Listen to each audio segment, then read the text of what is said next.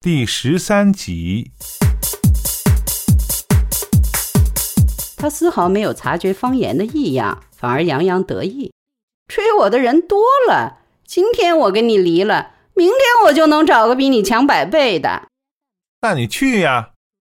找怎么了？不新鲜，明儿我就给你领一打回来。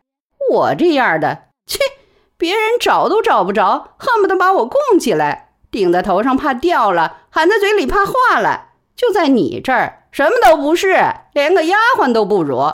每天伺候你，一句好话都得不到。告诉你啊，我对你真够可以的了，没我这样的。人家妻子除了穿戴打扮，还有几个做饭的。他妈的，我也真是贱，放着福不享，偏来受你的治。离婚，我还不信天下再没有对我好的了。是个人就比你强。他摔摔打打，嘴里一个劲儿嘲弄着，乱骂。什么东西？越对他好越不行，人就是不知好歹，忘恩负义。越老实，他越欺负你。离婚，我下决心了，不过了。离就离，王八蛋不离。你就等着我这句话是吧？你就逼着折磨我，好让这句话从我嘴里说出来呢吧？杜梅恶狠狠地逼到方言面前：“你早就盼着跟我离婚了吧？一晚琢磨的就是这个。”到底谁逼谁呀？又不是我先说离婚。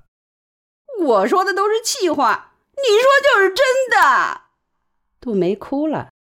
好了好了，既然不想离，就别老说气话。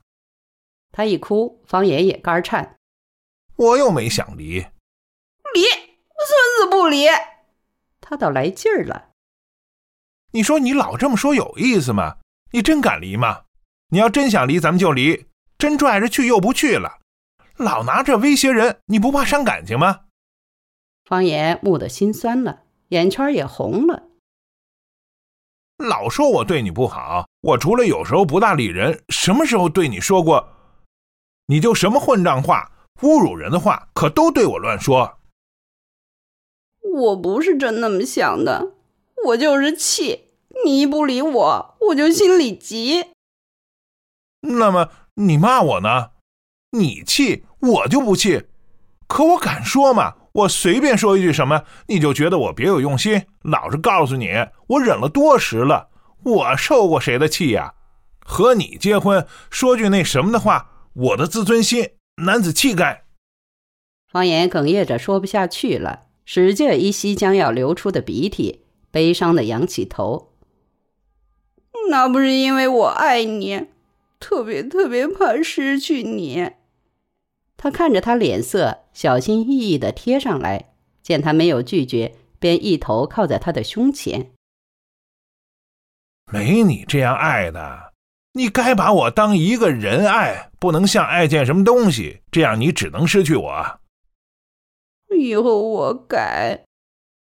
你说过多少回改了？你改过一回吗？过后就犯。这回是真的，你不相信我了。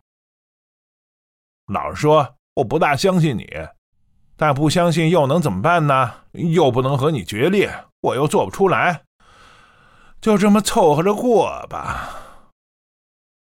他注视着方言的眼睛，他和他对视片刻，把目光移开。我不想你这种口气对我说话。不想也没办法。我现在没心情说你爱听的话。你讨厌我了，方言叹口气，紧紧搂了他一下，看着已经漆黑一片的窗外。别胡思乱想了。实际上，方言最激烈的思想活动没有告诉杜梅，那种令他齿冷冷的，他感到受到严重伤害的感觉，一直带到他们上床睡觉。甚至做爱也没有使他忘掉他，尽管他知道他是无心的，但他也不能原谅他。在这个问题上，我从来没有原谅过任何人。我可以容忍别人对我的谩骂攻击，容忍别人怀疑我的品质，哪怕贬低我的人格，但我绝不容忍别人对我能力的怀疑。此辈我定要穷追至天涯海角。尽我一生予以报复。我活着所做的一切的目的是要把那些曾经小看过我的人逐一踩到脚下。方言躺在黑暗的床上，旁边传来杜梅入睡后均匀的呼吸。他情绪激荡，亢奋异常。那些曾经羞辱过他的人的脸孔，一张张在他的眼前浮现。他想象着他们落入他手之后的情景。咬牙切齿的体会着复仇的快感。别美，我有一生的时间等着你们。当方言想要对他实施报复之后的那个结果，他无声的痛哭了。他从包里拿出两条牡丹烟，又拿出一条中华烟，都是那种老牌子，不带过滤嘴的。现在这种烟在市面上已经不大容易买得到了。他又拿出两桶上海产的白玉牙膏，这也是不大时兴的老名牌。第二天，他外出一整天，回来照旧疲惫不堪，心情恶劣。他开始织毛衣，用那种结实的黑色纯羊毛线。贾玲单身，住在医院宿舍里，有时没事，或电视里有好节目。他就到方言家来看电视。医院干部食堂的伙食不好，但经常分一些牛羊肉、鸡鱼什么的，他就拎到他们这儿来。吃的时候，杜梅也把他叫来一起吃。一次，他看到他书柜里有副象棋，便问方言：“会下吗？”“当然，高端选手。你会玩吗？”他说：“他爸爸爱下，他小时候老在旁边看。”会走子儿吧？接着邀请方言下两盘。哎呦，真不知好歹，陪你下盘指导棋吧。方言忙不迭拿棋清理桌面，铺盘摆子，同时招呼杜梅：“杜梅，伺候棋局，倒茶。”方言大模大样坐在桌前，点起一支烟。虽然好久没下，但赢你还是有富裕。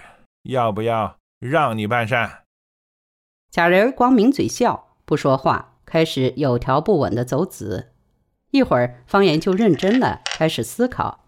贾玲笑了，望着他天真烂漫，叫杜梅过来看看。杜梅打着毛衣过来看了一眼，说：“方言，现了吧？好汉不赢头一板。”方言胡撸了棋盘，重新摆子，让你赢一盘，高兴高兴。哎呀，你别让我，真别让我了，自个儿也高兴高兴。第二盘方言又输了，贾玲笑道：“那我就真不让你了啊。”第三盘走了半天后，方言说：“这盘还是让你吧。”方言夸奖贾玲儿：“进步真快，看到年轻人这么有出息，我比自个儿赢棋还高兴。”你下棋真有我年轻时候的神韵。都第几盘啦？杜梅问。贾玲伸出一巴掌：“你得算臭棋篓子了吧？连女的都赢不了。”你别着急呀，我招都没使呢。第六盘，方言终于取得了优势，逼得贾玲苦苦思索。我可以负责的讲，你没戏了。方言含笑起身喝茶点烟，不能光输就完了。我为什么这么跳马？这都是有奖的。贾玲推盘笑说：“只赢一盘，得意成这样，我是不忍再赢你，怕你想不开上吊。不再赢多少，看出功力来了吧？”方言送贾玲出门时对他说：“以后想提高啊，就来找我。”别不好意思，我不像他们没架子，爱教着呢。你不说啊，我跟你下棋把手都下臭了。贾玲笑着离开。从此，方言和贾玲隔三差五的就要会战一番。他不来，他都要去硬拖他，堵着他们宿舍门下战表。输怕了吧？不敢下了吧？一天周末。方言和贾玲恶战了一晚上。那天方言攻势甚猛，几次和他在局数上战成平局。他已经不满足战术性的胜利，一定要获得整个战争的胜利。他对这次胜利已经盼望很久了。十一点半时，贾玲要走，被方言拦住了。